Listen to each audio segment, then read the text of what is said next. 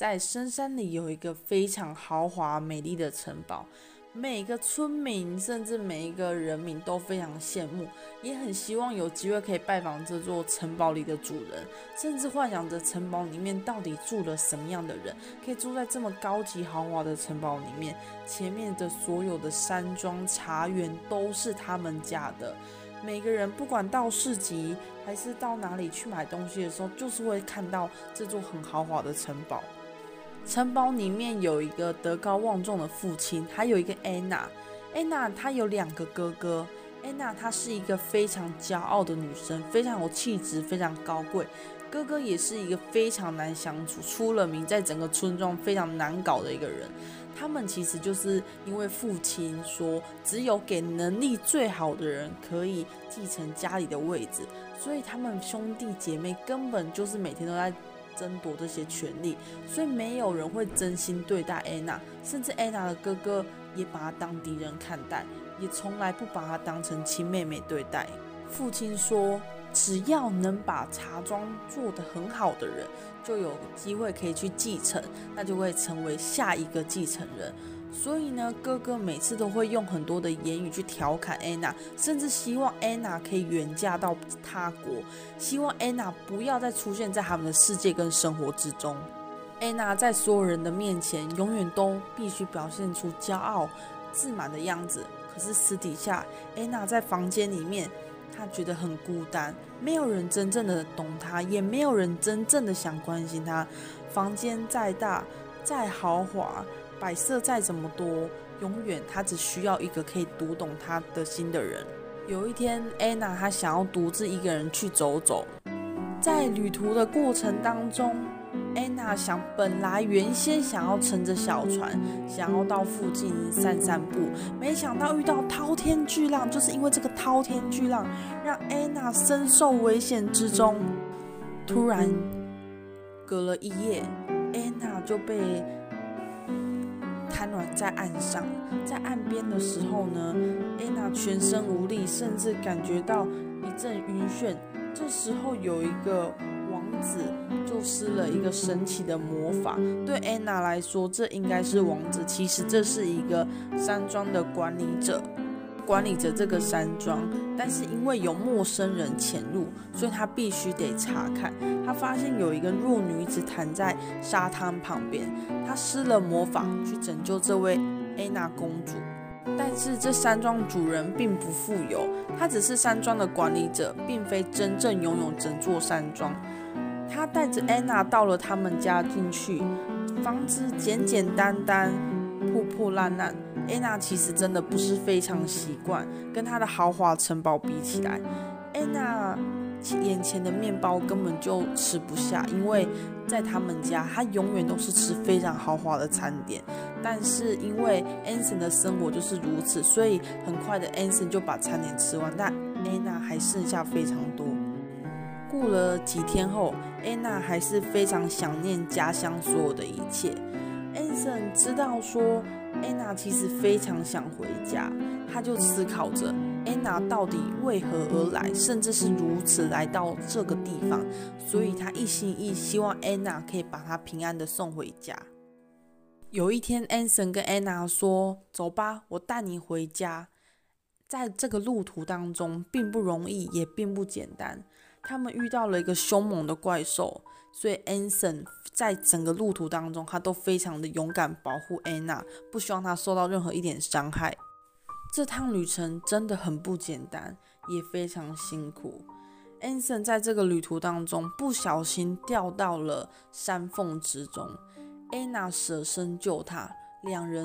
就在这个时候才发现彼此对待彼此的真心。他们在山洞相拥而泣，觉得说这一段时间是非常美好。但是安娜必须还是得回到自己的家乡去。他们历尽了千辛万苦，去到了非常多的地方，也询问了非常多的人。就是安森想询问非常多人如何可以把安娜平安的送回家，甚至想询问安娜的地点，甚至去搭的交通工具，到底可以如何把安娜平平安安的送回家中。然后呢，就在一阵迷雾之中，安森发现了这个入口，应该就会是安娜的家。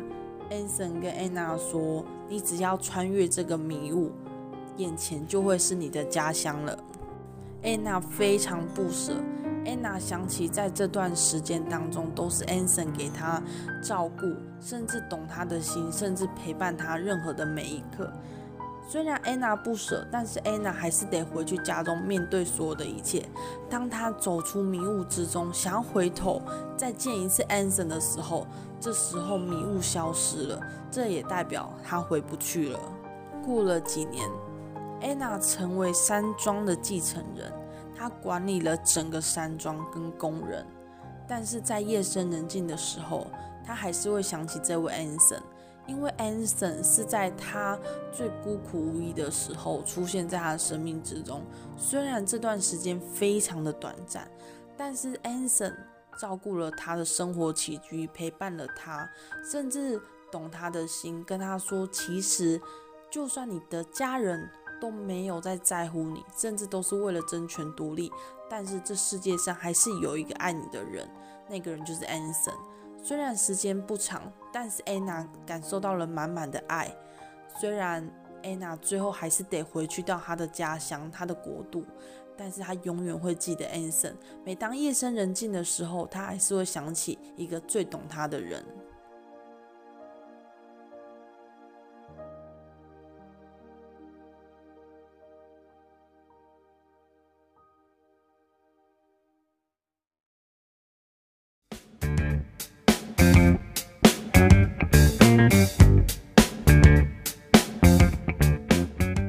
收听童话故事里的真实世界，我是主持人小瑞拉，还有我的搭档 Ashley，Ashley 终于出现了。前面有几集都没有 Ashley，就是我自己独自来录。好，但我现在为什么这次要说一个比较特别的呢？就是说，若你的人生现在处于悲痛、难熬、没人关心，甚至感觉像掉入深渊无人拯救。其实我就告诉你，这人生一定要看这两部片，一个叫做《虽然是神经病，但没关系》，另外一部就是《爱的迫降》。这两部呢，其实虽然有点久了，但是我觉得是人生救赎的片，因为它虽然有点久，但是你当你这个二零二二年再重看的时候，你并不会觉得太旧，画质各方面其实都还算蛮新的，而且它可以进入到你真正的内心里面。那前面呢是我们的动画，如果你喜欢的话呢，或者想要看完整版的话，其实也可以到我们的 YouTube 搜寻小瑞拉 Gabriela，你就可以看到完整的动画哦。然后呢，如果你喜欢古装剧的古装迷，也可以搜寻 Park。可以搜寻古装剧教会我的那些事，有更多不同的内容等你来收听。嗯，这人生两部的救赎片，我跟 H 里是蛮有趣的。我人生第一次最想看的一个救赎片是《爱的迫降》。对，然后我最想看的就是虽然是神经病。但没关系。那重点来了，我跟 Ashley 说《爱的迫降》有多好看是多好看，他还是只想看，虽然是神经病，但没关系。但我为了想要录这集 Podcast，所以我就去看了，虽然是神经病，但没关系。但我个人还是比较喜欢《爱的迫降》。我懂，因为《爱的迫降》跟《算是神经病》算他们两个都算是蛮 touch 人心的片，我觉得蛮写实的，在某方面。可是他们 touch 的点不太一样，《爱的迫降》会比较偏向于说，如果你的人生是想有个男人来拯救你，而且这个人算是有点像命定的概念，或是说其实你会更希望多看一点是跟感情戏份有关系的感动。你真的要看《爱的迫降》，而且《爱的迫降》是不分男女老少，就是你不管三十几岁、四十几岁，或是五十几岁，其实你可能都会被这个感动，然后就被这份爱情吸引。它其实不会说一定是给年轻人看，或是说一定给有年纪的看，但份爱真的是太奇特了。对，而且《爱的迫降》的年龄层喜欢的会比较广啦，可能从年轻人喜欢偶像那种心态，然后到年纪很大三四十岁，可能对《爱的迫降》的剧情都还蛮 touch 的，会蛮触及到内心。那虽然是神经病，但没关系，他的客群就会比较偏年轻。对，那其实我说真的，这两部片其实有一些共同点，我想要跟各位听众分享一下，《爱的迫降》跟虽然是神经。病，但没关系。其实我觉得后面的这个片名真有点长，就是他们其实都像被困在城堡里的公主。那爱的迫降会变相于说，她虽然也是被困在城堡里的公主，但是他们两个共同点就是他们都有自己的事业。虽然是神经病那一部女主角是个作家，爱的迫降女主角也算是一个就是公司的就是执行长，就是企业家的概念。他们各自都有事业，而且都是独立作业的。然后再来，他们内心都是需要被拯救的。对，就是他们两个女主角都有共同点，就他们蛮呃新时代那种独立女性，然后都是女强人。都不是那种像过去偶像剧那种傻白甜的形象，他们其实都是很有个性，反而在那一部片会比较显示女强男弱，就是像女性其实也要有自己的梦想、自己的事业，虽然他们可能在心理方面不是那么健康，可能家里没有办法给他一个很棒的环境，就是所谓的心理的部分啦，但是他们都可以靠自己独自努力。对，就是我觉得这两部片还蛮，就是我们主要推荐的原因，就是因为这两部片他们两个比较偏向是，呃，就是大部分都很强，事业人士什么看似都很完美，而且他们内心最需要被救赎的可能是家庭或是童年的那一块，然后男主。呃，男主角就是身边的另外一半的出现，反而就是成为救赎他们，把他们带离阴影的一个角色。对，但是如果你是比较想要偏重于亲情的话，我就建议你看，虽然是神经病，但没关系。它其实爱情的戏份不叫不是这么大的比例，它不叫多比例其实在亲情的救赎方面。那其实我真心觉得《爱的迫降》会让我觉得感动很深刻点是，我觉得他们的缘分就是命中注定。那我后面会跟观众分。分享，我只想现在先分享，是虽然是神经病，但没关系。我觉得这部片让我觉得很奇特的点是，它比较写实。呃，爱的迫降比较不写实的地方，就是说你怎么可能降到北南海北韩去，还能平安无事？对，这这一点真的是超瞎。你可能降落，你遇到一个真的丑八怪，甚至说可能人家就把你枪杀了，你怎么可能平安无事，还可以回到南韩去？然后还跟他。重点是你还可以遇到一个这么帅的男主角。对，如果长得很丑，那就算了，还那么帅，而且重点是他还一心一意保护你，还跟你发展出恋情，这是很不可思议的地方。再来，他为了保护女主角，这个种种的过程当中，这根本就是戏剧。那神神经病这一部其实会比较像真实的状况，所以它里面有很多童话故事的部分。那也许你觉得哪一部你比较印象深刻？哪一个童话故事？我觉得像。琵琶鱼跟但是噩梦的，哎，但是噩梦的少年，少年哦，但是噩梦的少年，我觉得这两部片是让我还蛮印象深刻。其实我觉得这部片很酷的是，虽然是神经病，他他这部片真的是超，我觉得写这个的编剧超耗精神的，就是你要把。呃，它有一到十六集嘛，然后这十六集它全部哦都要用童话去贯穿，每一集都有属于它的童话故事。对，然后他要用童话故事去讲这一集，比如说可能要隐喻男主角的人生，或隐喻女主角的人生之类的。我觉得这个题材超级特别。我是最喜欢的童话故事是最后一幕的童话故事。你琵琶鱼吗？不是最后一幕，忘记叫什么名字。但是就是说，那幅里面有三个主角啊、哦，就是在讲他们三个的他们要找到自己的脸的那一个啊、哦，找到自己幸福的表情。对，其实我觉得那个那一幕其实就在隐喻，就是男主角跟男主角哥哥跟女主角。其实我发现说，这部片其实看完真的很舒服，就是一种心灵的舒服。对，因为呃，算是神经病，但没关系。如果你们没有看过的话，你们可以听一下。其实他们前面就是算那个小瑞拉他。他那时候跟我一起看，然后他前面其实一度是看不下去，对，你是一度看不下去？因为你会觉得这部片啊风格怎么前面有点闷闷的，然后有点恐怖，就是因为都是会在讲说，因为女主角的妈妈其实是一个精神不太正常的人，所以前面会演的有一点阴森。应该是说，如果你很胆小的话，真的不要太晚看。他前面会真的会比较氛围会让你觉得很阴森不舒服，但后期是有点越来越好的状态。对，因为我我觉得那部片就是主要是在讲说，前面是在讲男主角他心里的痛，跟女主角他童年心里的痛，所以那部片可能前半段会比较闷一点。可是如果你真的觉得超闷的话，你一定得看到最后，嗯、因为你会瞬间得到一种救赎。就是你看过他们前面心情这么沉重，最后两个人就是互相依偎，然后后来。经过了很多心理的挣扎，然后最后最后还是愿意在一起互相扶持，然后成为家人，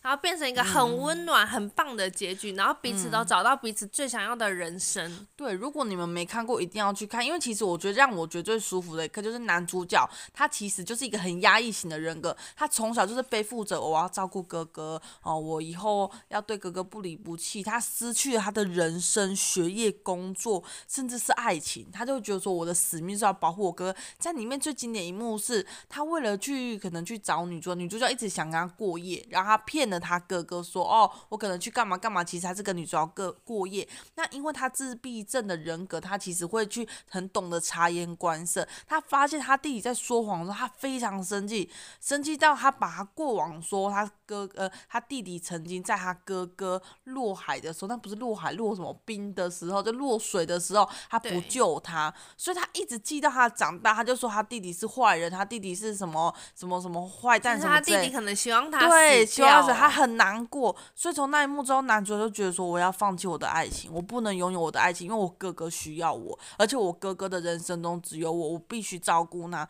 可是我觉得那很痛苦。可是到后面的救赎是他哥哥也长大了，他们每年要搬家原因就是因为他哥哥会害怕蝴蝶。那蝴蝶的故事，各位听众可能们你们要自己去看一下。那他。后来他克服了之后，诶，他也长大了，他懂得为他弟弟付出，他懂得帮他弟弟付钱，还甚至给他弟弟零用钱，对，然后他让他弟弟去谈恋爱，让他弟弟去做自己想做的事，我觉得那就是人生一种不同的改变。对，我觉得，我觉得最后那一幕真的会还蛮感动，就是那时候他哥哥还。还跟就是他弟弟那时候还很紧张，想说，哎，是我们我们三个人一起去旅行，就是男主角跟女主角还有男主角哥哥三个人。对。然后男主那那时候，呃，男主角哥哥突然跟他说，呃，虽然我们很玩得很开心，但是我其实也不太想要再。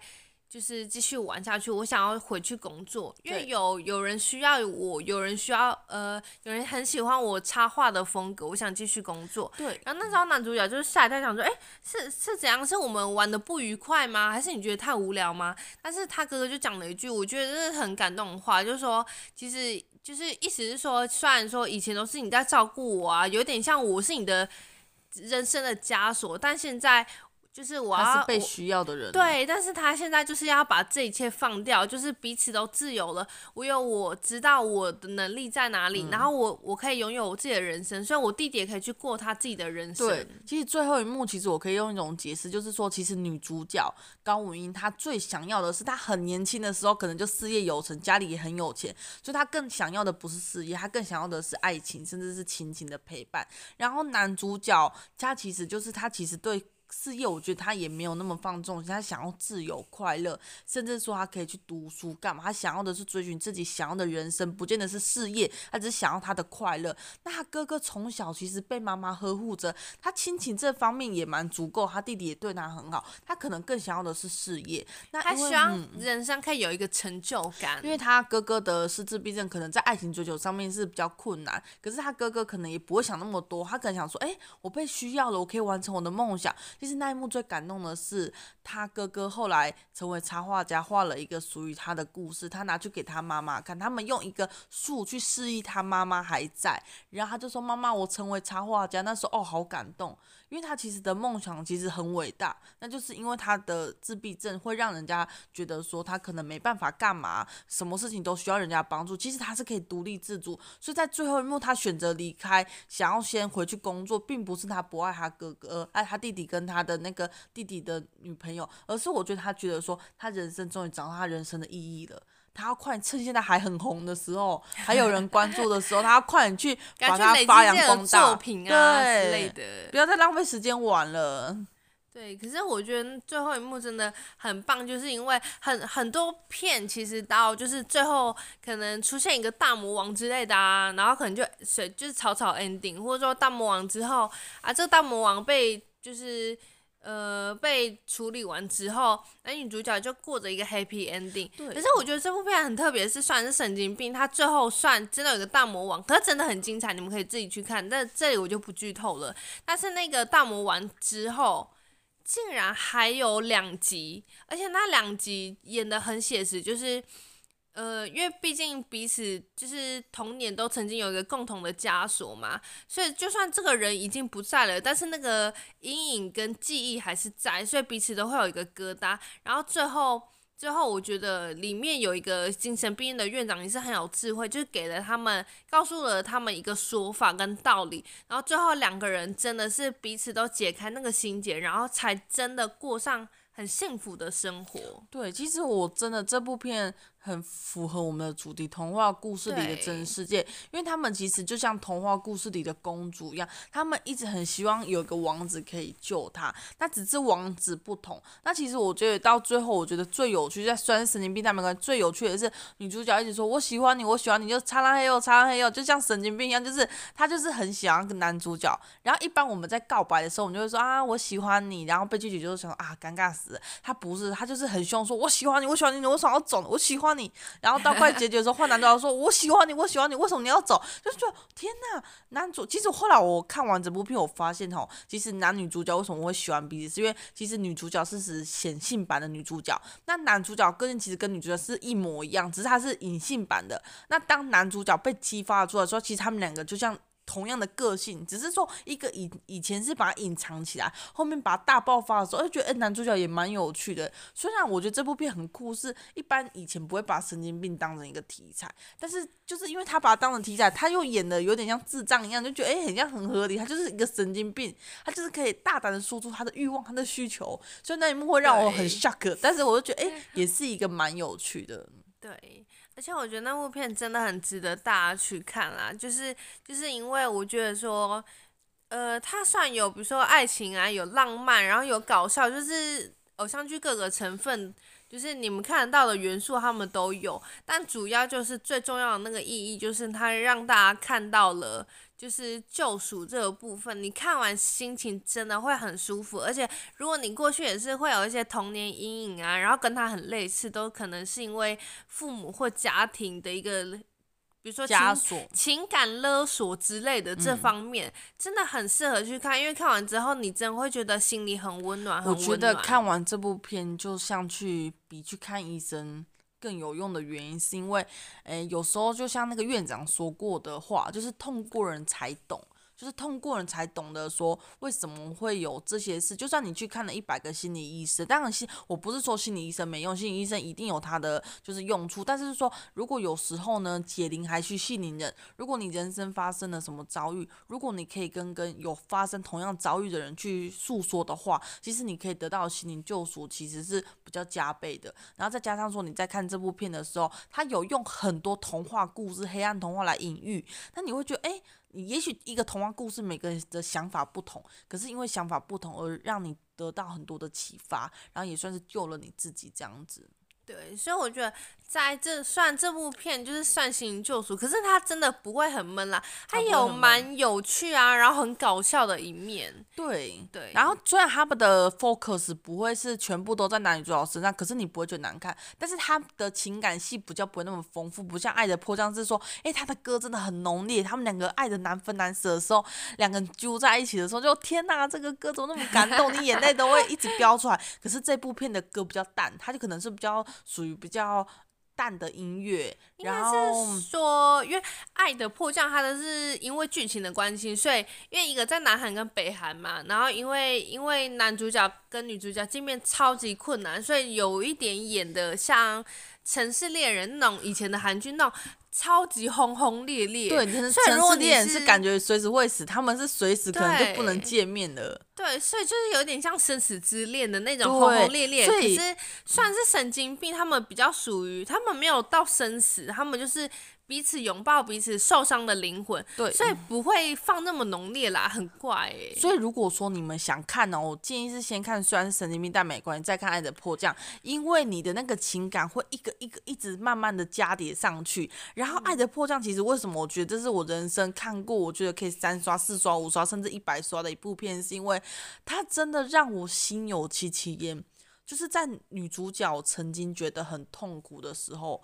她家非常有钱，然后但是就是没有温暖。在很痛苦的时候，她本来想要结束她的生命，在一个异国，就是瑞士。然后当她坐着船的时候，在湖畔那边，就是想说，就是最好最后的时光应该也要欣赏个美景，最后时光应该也要让自己开心的时候，哎，她突然听到湖畔旁有一个钢琴声音传来，就是 The Song for Brothers 非常有名的一首歌，在《爱的迫讲》里面。然后因为那首歌，女主角重燃了生命的力量。然后男主角那天也是他人生最痛苦的时候，因为他哥哥死掉了，他可能就是要把东西收拾，他可能要回北韩，他可能觉得他那个时候他是他人生最后一次弹钢琴，for 他的哥哥，他再也不弹了。两个人在。不同的状况下去遇到对方，虽然没有真实见到面，可是那时候那种心灵的救赎是无形的，就是他用他的琴声救赎他。虽然男主角是没有被救赎到，但是也是他们的命中注定。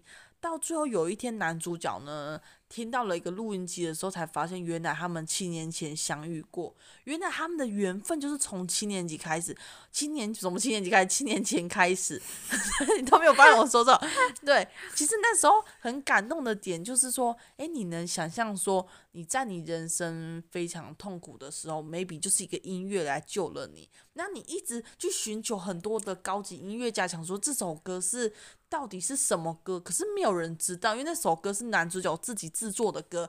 后来有一天你遇到这个男主角，才发现原来你会弹这首歌。原来七年前我在某某某地方，我就是遇到了你。然后我就觉得这种缘分就是说很特别，就是。不管他们两个身处在哪个地方，会遇到就是会遇到。就算今天飞到北韩、飞到日本、飞到什么越南、泰国，随便，就是他们两个的缘分，就是不管到哪，他们就是命中注定一定会相遇，一定会相恋，但不见得一定能一辈子在一起。至少他们的过程很美好。对，他们就很像这种感觉，很浪漫。我觉得让我觉得人生。觉得看我《爱的迫降》，虽然真实状况不太可能是这样子，但是你就觉得他会比较真实。真实的部分可能就是你会觉得说，诶，他们的情感比较不会像以前偶像剧真的是太梦幻，像王子跟公主，他们会比较真实。那我觉得最浪漫的最后的结局就是说，诶，女主角为了能再见到男主角，所以她就是花了非常多钱去赞助音乐会，希望男主角有机会可以到瑞士演出，这样子他们就可以见面。最后女主角。又用了降落伞的方式，飞呃滑翔翼的方式，又遇到了男主角。那他们可能一年只能见一次面，一次就是两个礼拜。但是女主角人生最幸福的两个礼拜，女主角也说过，那是她人生唯一活下来的动力，其实。不见得要常常见面，不见得要天天见面，可是人生就是会觉得，哎、欸，有一个人在，有一个希望，希望对，对，就是那种我一年工作很好难得有这种默契。我一年工作很辛苦，我就为了年尾，可能那两个礼拜可以见到我人生最爱的爱人，我就会讲说我要打拼，我要打拼，因为我要继续捐钱给那个音乐会，这样我才有机会见到我人生最爱的那个人。嗯，也许那就是一个动力。可是我我我觉得这种情感也是很。蛮也也算是蛮救赎的，因为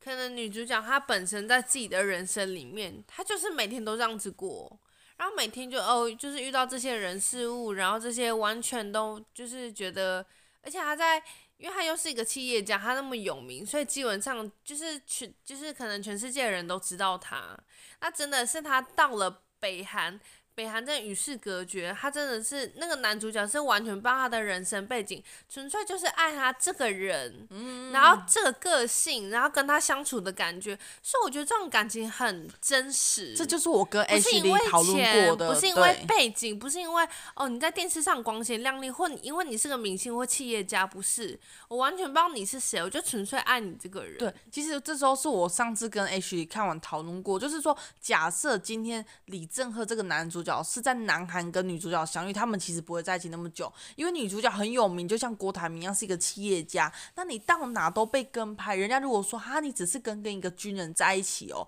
哈，你只是跟一个这么普通人在一起，其实女主角可能因为言论压力，甚至是身世背景不同，她可能就会跟男主角断绝这个关系，甚至人家就说，哎，男主角只是要女主角的钱，但是就是因为他们今天身处在异乡，没有这个金钱的部分，女主角再有钱，在北韩，她还是需要靠男主角。对。而且我觉得那是一种身份差别，就是就是。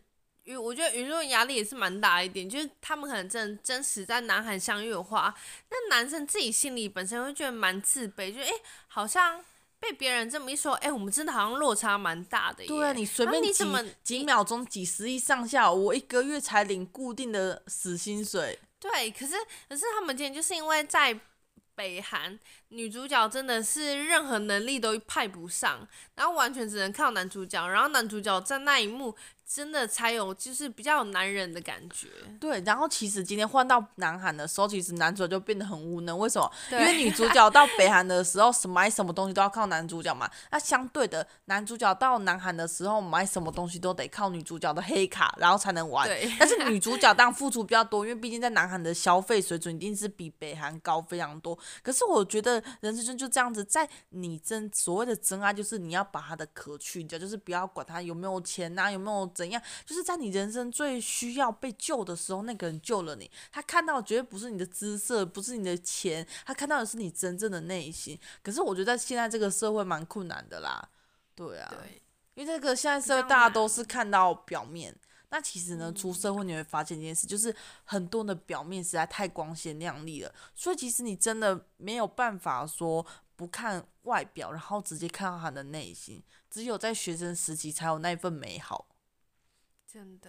对，我们这讲到这里非常感叹。脱离就是学生时代之后，大家看到就是那一层外皮。对啊，所以其实《爱的迫降》让我觉得最感动的点，是因为他们身处异乡，而且在这个过程让我觉得最感动、感动、感动到一个爆炸的一个点是。我觉得男主角在南韩的时候跟女主角讲过一句话，他说：“其实我很想留在这，我也想跟你生个双胞胎。”然后女主角听到双胞胎，她就哦快晕倒，她可能觉得说 生一个生一个就够了，还生两个还要双胞胎。哎，可是说真的，男主角其实，在戏里其实男主角也没有特别去说为什么他不要留在南韩真正的原因。其实我们这样看，我们也心有感觉啦。毕竟哦，男主角如果真的脱离了北韩来南韩，当然是可以，但是他一辈子就不能回去。他怎么可能让他爸爸妈妈在北韩过的孤独的生活？然后今天当然是撇除掉男主角爸爸是军人，是军事最高级，这样子的话，他爸爸也会有事嘛？那撇除掉这个身份，如果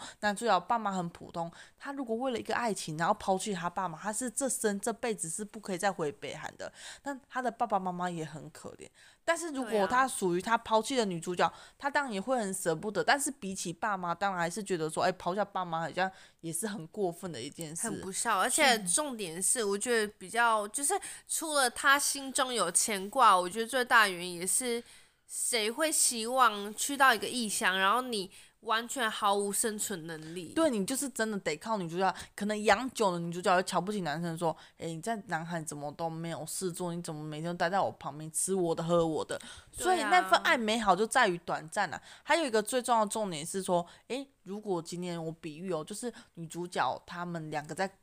他们各自的国家过生活，女主角靠捐助的方式，每年在瑞士办音乐会。她来的时候，她也会很珍惜这份感情。虽然只有两个礼拜，但是他们俩一定会形影不离，因为就一生这一辈子一年就那两个礼拜而已。再加上一个最重要的重点是，她是用合理的名义出国。所以他一样可以回到家，那他一样可以见女主角，虽然不长，但是至少那是一个合理的名义，他不用抛弃他爸妈。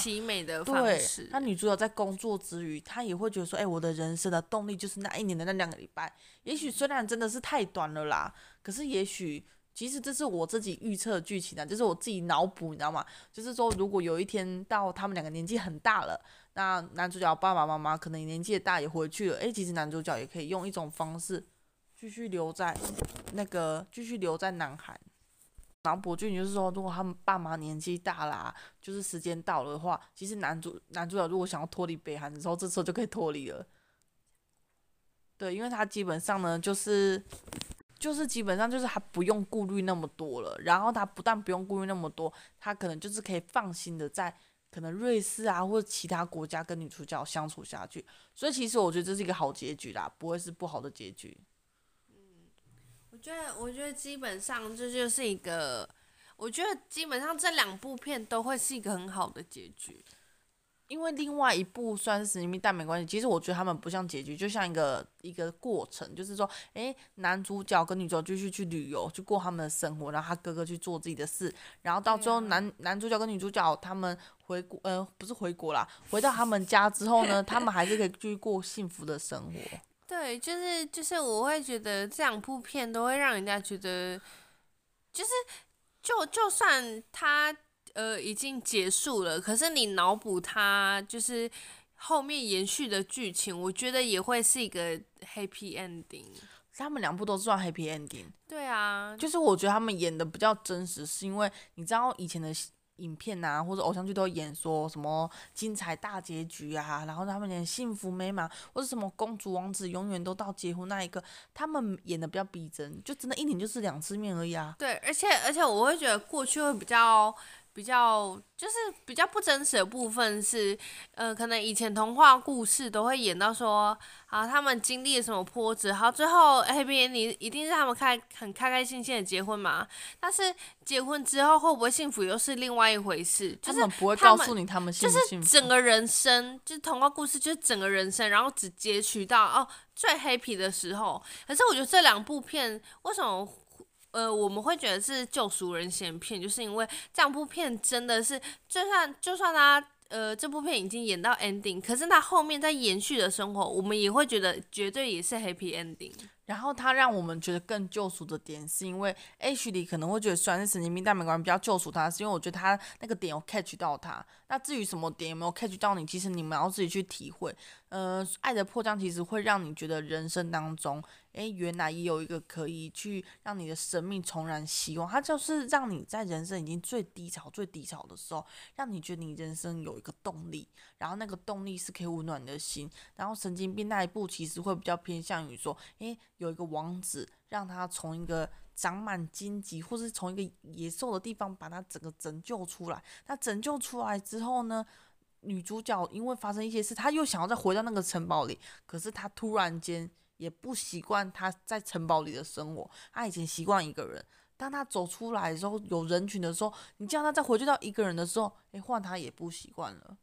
对，她喜欢有亲情的感觉，有家人的陪伴。所以呢，不管你们喜欢哪一部，其实你们都可以去看看。那如果你们喜欢我们的话呢，可以到 Facebook 搜寻古装剧教会我那些事，就是给古装迷的。还有就是 Podcast 呢，或者小瑞拉 Gabriel Podcast，就是我会分享两个不同的 Podcast 的一些内容，还有更新的状况。还有如果你喜欢音乐的话呢，也可以搜寻小瑞拉 Gabriel My Alone Time with You，诶，My Alone Piano Time with You 啊。完蛋了，我忘记了。对，因为我刚创，我就忘记。那那你再讲一次完整的，好，开始。我完整就直接搜寻小瑞给不了，也许你就会找到喽。好了，我们下次见。如果喜欢我们，记得帮我们订阅、追踪。然后，如果喜欢继续支持我们，我们下次见喽，拜拜。拜拜。